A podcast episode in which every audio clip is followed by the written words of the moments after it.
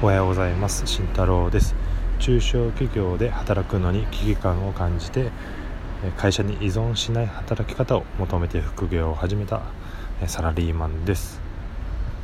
で、えー、と今回、はいえー、皆さんにお伝えしていく内容としては、えー、結局人は実績についてくるというところですね。はい。まあ、いろいろ副業されている中で、まあ、インターネット、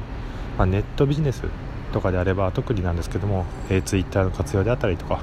SNS の活用などされてる方も多いんじゃないでしょうか。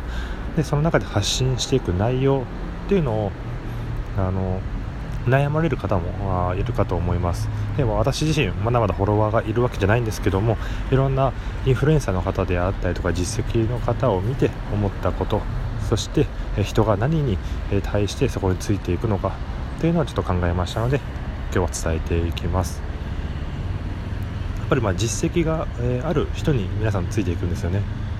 結論としては、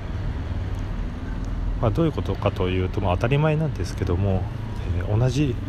ことを言っても人が違えばやっぱ信用度であったりとかそこの深みっていうのは全然違いますよね、まあ、私が、えー、サッカーは人生だ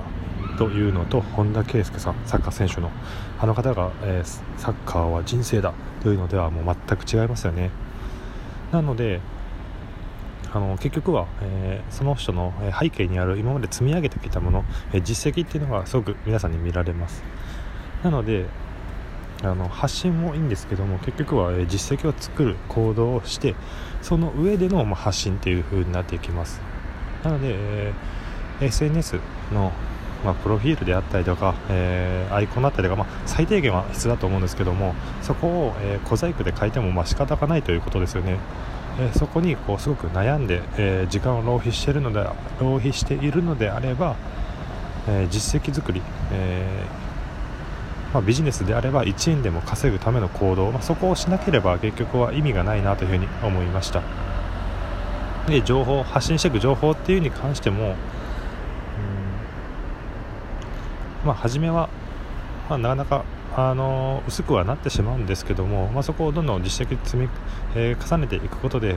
えー、まあ、3ヶ月であったり1年間これを続けました、え、続けた続けたからこそ分かったことっていうので、え深みが増しますよね、まあ、そこも実績ですから。その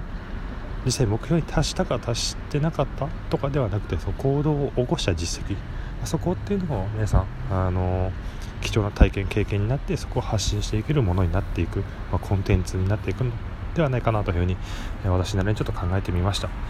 まあ、私自身もすごく悩みながらちょっとやってるんですけども、まあ、他の方々はちょっと見て、えそういうふうに感じたので皆さんも参考にしてみてください。では、えー、今日は、えー、結局、えー、実績に人がつくというのでお話ししていきました。それでは、え良い一日を。じゃあね。